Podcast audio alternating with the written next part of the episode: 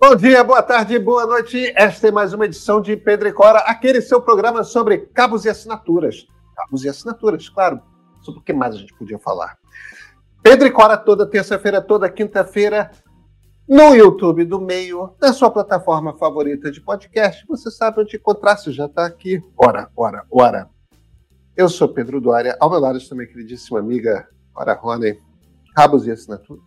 Cabos e assinaturas cabos e assinaturas. Tudo a ver. Isso. E, e, e mechas de cabelo branco. Ah, sim. Mechas de cabelo branco. Você não sabe do que a gente vai falar? Olha, as notícias são boas, tá? Vem.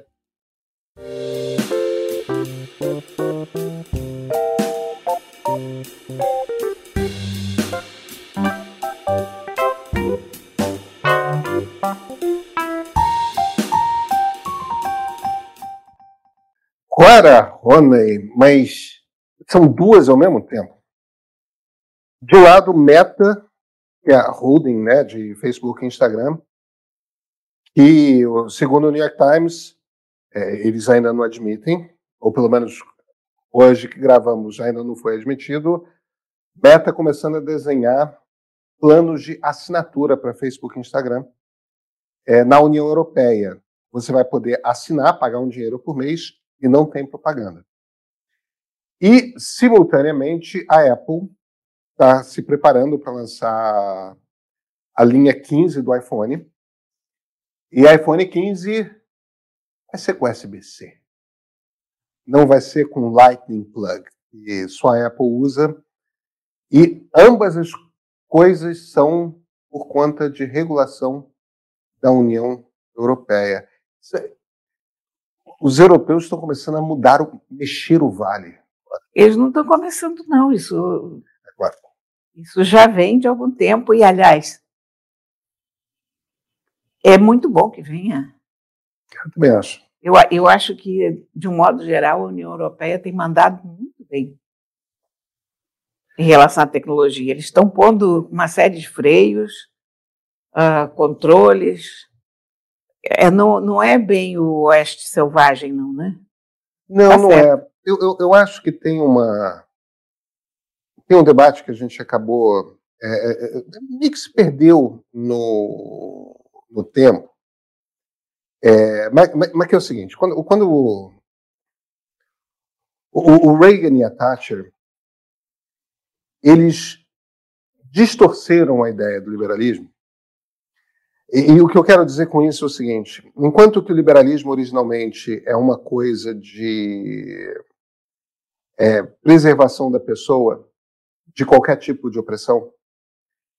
É, o Reagan e a Thatcher chegam e falam, não, mas é, é, é como se na visão deles só, só fosse possível a opressão do Estado. E tudo que é privado é bom. E isso, e essa visão distorcida no negócio levou a uma desregulamentação generalizada de todos os setores da economia e a criação de empresas cada vez maiores. E quando a gente chega nessas empresas do Vale do Silício, são, primeiro, as, as maiores empresas da história do capitalismo. Né? Nunca empresas foram tão grandes e tão poderosas. E elas, em particular, Google e Meta, elas têm um modelo de negócio que é um modelo de negócio em que, teoricamente, te oferece coisa de graça, mas suga todas as informações a seu respeito e vende, transforma esse troço em produto. E, e enquanto está consistentemente e constantemente manipulando emocionalmente. O, o, de certa forma, o que a União Europeia está dizendo é o seguinte: alto lá. Não dá mais. É, sabe o que, que é? A gente. Porque se fosse em outro tempo, Cora, já teria havido ação antitruste no próprio, nos próprios Estados Unidos. Com é, é, de quebra de monopólio. Ó, você não pode ser dono de Facebook e Instagram ao mesmo tempo. E de WhatsApp. E de WhatsApp. Você não pode ser dono do, do maior site de vídeo e do maior site de busca ao mesmo tempo. Não, não, não pode. É, tem, que ter, tem que ter competição, tem que ter concorrência nesse mercado. Agora, essa história de quer dizer, no fundo, são dois pontos que a gente tem hoje, né? Essa ideia de assinatura é bizarra, porque Na verdade, quem frequenta Instagram e quem frequenta Facebook são criadores de conteúdo. Então, você vai pagar uma assinatura para você trabalhar para eles, é isso? Ah, um bilhão e meio de pessoas não são criadores de conteúdo, Cora. Sim, mas uma quantidade enorme é. Não, e, e, essa, e essas plataformas vivem do conteúdo postado pelos seus usuários. Mas eu acho que tem uma coisa aí, que é o seguinte. É, eu, eu, parto do, do princípio. vamos, vamos, começar do início. Né? É, o problema é que a regulação que começou a entrar no início, no, em, em agosto, né?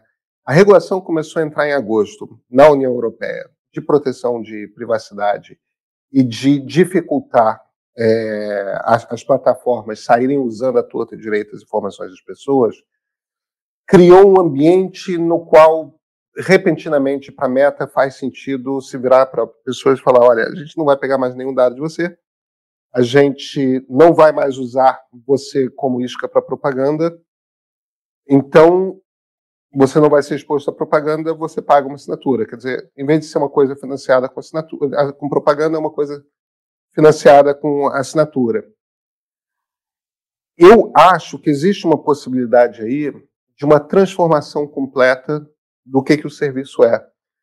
Porque essas redes sociais, inclusive a decadência delas, que você percebe mais nitidamente no, no, no Facebook e no Twitter, eu, eu, ainda não consegui chamar de X, eu sei que eu tenho que é, chamar. É, nós, nós até falamos disso no outro dia.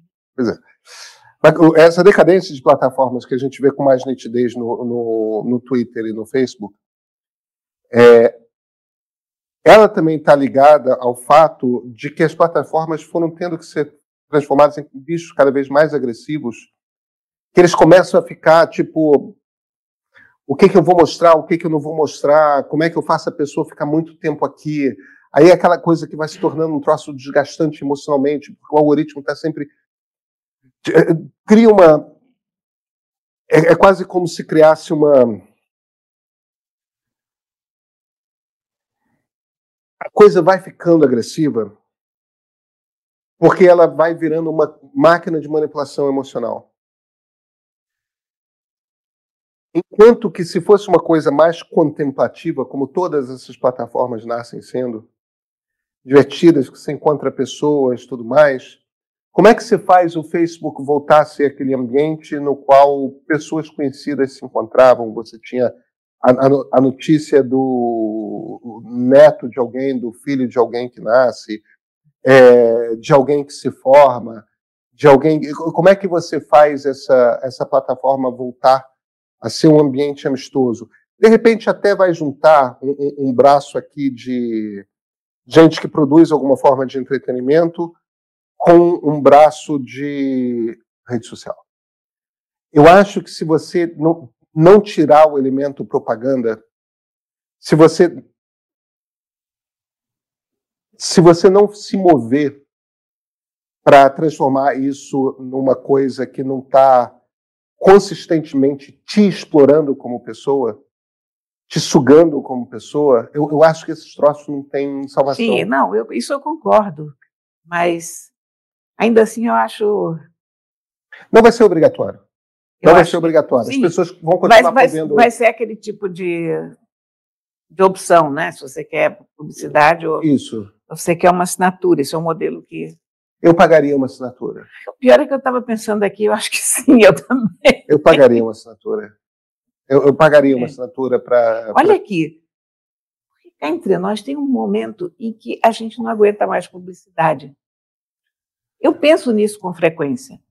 Eu abro o meu computador Primeiro, você vai para a tua mailbox, não há nada que consiga filtrar toda a publicidade. Né? Se você você tem essa divisão na, no Gmail, por exemplo, que tem a caixa de entrada e depois tem atualizações. Agora, por menos que você queira, você de vez em quando tem que dar uma olhada em atualizações e, e nem sei mais quais são as outras pastas, porque às vezes tem coisa importante que caiu lá e lá é, o, é uma selva. É uma quantidade de, de meu desnecessário. todo lugar onde você alguma vez já botou o teu endereço de e-mail te manda alguma coisa, faz propaganda. Aí você entra no YouTube, tem propaganda. Aí você entra no Facebook, tem propaganda. Olha que eu uso um bloqueador de anúncios no, no meu browser, mas mesmo assim não adianta. Porque aí tem não sei quantas páginas que não funcionam se você tiver com páginas das quais eu tenho assinatura, inclusive, claro. e que não funcionam se eu tiver com o bloqueador de anúncios ligado. Aí você liga a televisão, enfim, a gente é bombardeado por publicidade 24 horas por dia. Eu tenho, às vezes eu fico pensando, gente, chega. Mas eu acho que a, publicidade, essa publicidade que tenta adivinhar os seus desejos é mais agressiva. É, essa eu acho que é mais invasivo e, e, e portanto, mais agressiva. A Mas publicidade toda de televisão. publicidade, sabe qual é o problema? É que a gente está numa overdose disso. É, mas, mas eu pagaria uma assinatura. É. Eu pagaria uma assinatura na minha vida, para não ver mais publicidade, porque você sai na rua, né, você tem as bancas, ex-bancas de jornal, que eu nem sei mais o que vende hoje uma banca de jornal, mas com aqueles posters aí você tem que ter. Ai, meu Deus, é over. Agora, aí tem a questão da Apple, que é uma outra regulação europeia, que é o seguinte: olha aqui. Esse negócio de cabo é o seguinte: Tomada não tem os mesmos buracos? Exatamente. Cabo tem que ter os mesmos buracos. Exatamente.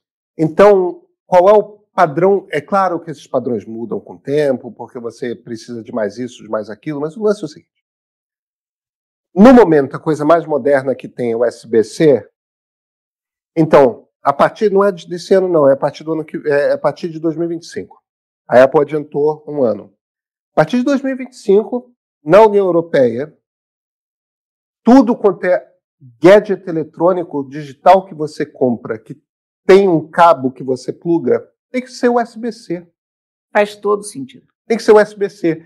E praticamente todos os aparelhos modernos estavam já vindo com USB-C, é, inclusive os computadores da Apple.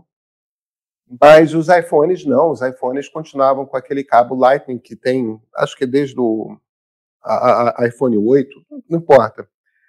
A Apple sempre usou esses modelos proprietários para vender caro o cabo, né, Cora? Exatamente. Não, porque ainda por cima diz que você não deve comprar um, um cabo que não seja original. Porque pode danificar o seu é, celular. Por que, que o cabo pode danificar o seu celular cá entre nós? É, nunca nem não danificou. é, eles, mas mas é, eles licenciam. É, é, eu vou te dizer uma coisa.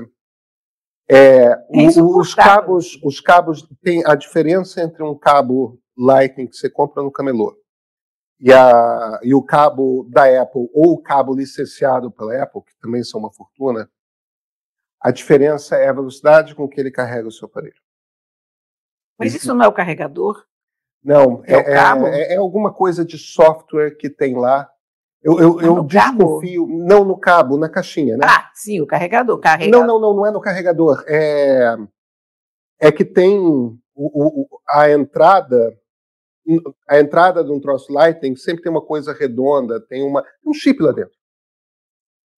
E esse chip é, tem o chip que é o chip da Apple, que tem o chip da, dos licenciados e tem os que não têm o chip. Eu não sei o que, esse chip faz, eu desconfio e o que ele faz é o seguinte: o aparelho tem um, um softwarezinho que dá uma olhada. Tem o chip? Não tem, então vou, vou tomar metade do Eu realmente acho que é isso. Isso é uma teoria conspiratória. Eu não consigo. Faz o melhor sentido. Mas eu não consigo entender por que, que você tem os mesmos pinos, não carrega na mesma velocidade. Não, isso é uma das coisas que eu acho antipáticas na Apple. Essa mania de ir contra o fluxo, né? Quer dizer, o padrão USB já foi estabelecido há muito tempo. E, é só nos iPhones? Funciona super bem em todos os telefones do mundo. Foi uma felicidade para todo mundo que usa celular Android quando isso foi estabelecido, porque cada telefone tinha o seu tipo de carregador. Aí você precisava, imagina, você chegou na casa de alguém, teu telefone está com a bateria baixa, você não pode recarregar porque não. o você usa uma marca, o outro usa outra, então, olha, não faz sentido. O carregador tem que ser universal mesmo, é claro, de verdade. É claro. E a Apple ficar lutando contra isso era antipático. É, não, concordo com você. Então, e olha, o pior é que é só eu acho iPhone. ótimo isso. O pior é que é só no iPhone. Eu tenho um iPad, um iPad Pro, 5 anos de idade. Quer dizer, não é um aparelho novo. Ele tem 5 anos de idade. É, meu iPad, velho de guerra, dura pra cacete, isso é inteiro. Um uma máquina formidável, mal tá arranhado, quer dizer. É, e tem uma coisinha ou outra que ele não faz, mas 99% das coisas que iPads fazem, hoje em dia, esse aparelho de 5 anos de idade faz. USB-C. Tá vendo? Pois é. É só iPhone. E isso é um aparelho de 5 anos atrás. Quer dizer, os computadores são USB-C, era só iPhone. A União Europeia resolveu esse problema. Obrigado, União Europeia. Obrigado, União Europeia. Hoje é dia de livro, Cora Rona. Hoje é dia de livro. O é. que é que temos? É, temos um livro. Se chama Sempre Susan. Um olhar sobre Susan Sontag. Ah, Foi escrito com, com, com a franja com aquela branca mecha branca. Memórias de Sigrid Nunes. Vamos então conversar sobre Sigrid Nunes em Eu primeiro não lugar. sei quem é. Sigrid Nunes é uma escritora americana que fez um sucesso danado há, sei lá, três, quatro anos atrás, quando ela lançou um livro chamado O Amigo. Depois ela fez uma espécie de continuação, não é bem uma continuação, mas é na mesma chegada. Eu, olha, é um, é um título que eu não consigo decorar, o desse outro livro dela, porque eu acho um título tão ruim. Eu tenho o livro, eu gostei muito do livro, e, no entanto, eu não sei nunca o título do livro. O que está acontecendo com você? What are you going through em inglês? O, E é o que, que, vo- você o que você está passando em português. E é um título insuportável, que ninguém decora nunca, mas é um ótimo livro. Ela já escreveu vários outros livros. Ela é uma pessoa que hoje tem 69 anos. Ela passou a vida inteira escrevendo e sendo professora de, de escrita criativa e tal. E essa fama súbita dela, já aos 60 e muitos, foi uma coisa que os americanos chamam de bittersweet, porque teria sido muito mais útil para ela ficar. Acredou-se. É, teria sido mais útil para ela ficar famosa mais cedo, porque ela não precisaria ens- ensinar, teria podido dedicar mais tempo à sua vida literária. E também teria dado um.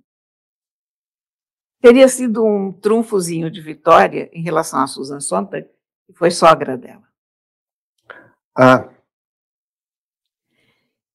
E esse livro aqui é a memória dela sobre Susan Sontag, a mãe do marido ou a da mãe mulher? do David. Ah, do David. né? Susan Sontag só teve um filho que chamava David.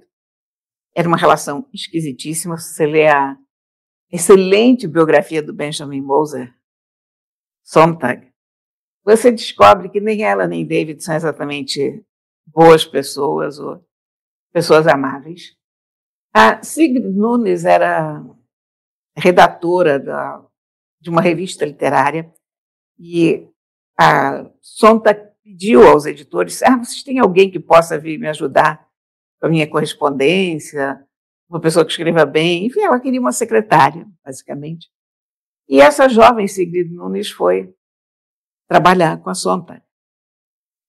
E nesse, lá conheceu o filho da Sontag, enfim, acabaram se casando e acabaram morando juntos na mesma casa, porque a Sontag não sabia viver longe do filho. Então, aquela ideia normal, que você se casa e vai morar Em casa quer casa. quem casa quer casa, essa ideia não passava pela cabeça da Susan Sontag. E isso atrapalhou enormemente a relação dela com o marido, da Sigrid com o marido. Mas é evidente. Você pode imaginar. E a Sigrid Nunes escreve muito bem. Mas o Édipo, hein? Nossa Senhora. Mas era um Édipo muito carregado. Nossa. Se você ler a biografia do, do Benjamin, você vai ver que não era brincadeira. E, aliás, a Susan Sontag nunca considerou esse rapaz como filho, era uma coisa como amigos. Ele não teve uma educação de filho, ele não chamava ela de mãe, chamava de Susan. Era uma coisa muito esquisita, muito esquisita. E Siegfried Nunes cai no meio dessa relação. Esse livro é muito interessante. Por quê? É muito bem escrito. Ela, ela é uma ótima escritora, Sigrid Nunes. E isso aqui é um embate o tempo todo. E a Susan Sontag era, era uma pessoa abusiva, realmente, sabe? Era uma pessoa muito difícil. E você imagina o que, que era você ter pretensões literárias perto de Susan Sontag. Então, ela pedia para ler os textos da Sigrid e acabava com os textos. E as sugestões que ela dava não eram boas, inclusive. Nossa. E Susan Sontag, entre nós, Susan Sontag não era uma boa escritora. Susan Sontag era uma extraordinária pensadora. Mas a ficção dela não convence, por exemplo. Ela não era uma boa ficcionista. Bem, é, é, é Clara, você sabe que eu sou Tim Camille Paglia. Você sabe disso, então, né, nessas super feministas, é, a, a, a, a, minha queda por outra. Olha, quem leu a biografia do Benjamin Moser, que se chama Sontag, esse livro é ótimo, é um complemento maravilhoso. Eu comecei a ler exatamente por causa disso, porque eu já eu lia assim que saiu a biografia, achei a biografia excelente. Eu acho o, Moser um ótimo biógrafo, acho que ele escreve bem, ele capta bem a personalidade dos seus biografados. Escreveu da Clarice, né? Fez a da Clarice, foi ele que Clarice botou. Na verdade, foi ele que botou a Clarice no mapa, né? É. Porque é. quando essa biografia dele explodiu no mundo, o mundo começou a prestar atenção, ó, tem uma escritora excepcional ali no Brasil. É. E aí foi esse fenômeno Clarice Mundial, né? Agora, a biografia dele da Sombra também é excelente e te traz uma certa curiosidade sobre essa personagem esquisita, por um lado tão talentosa, por outro tão tão complicada, tão difícil no trato, tão tão autocentrada, enfim. Olha, é uma bela leitura, sabe? E, ao mesmo tempo, é um livro curtinho, uma bela edição. A tradução está ótima. Vamos aqui ver de quem é a tradução. Foi, é uma, uma tradução muito legível. Carla Fortino. E é um livrinho que a gente lê numa tarde, é um é, o, que, o, que, é sempre útil, né? Você dá uma é, relaxada, né? Sei lá, você vai viajar ali para a esquina para você levar um livrinho. É, é ótimo. Recomendo muito da editora Instante, que tem feito uns bons lançamentos. Então tá certo. Mais uma dica. Claro, a gente se vê na quinta-feira, né? Aham. Então até quinta-feira.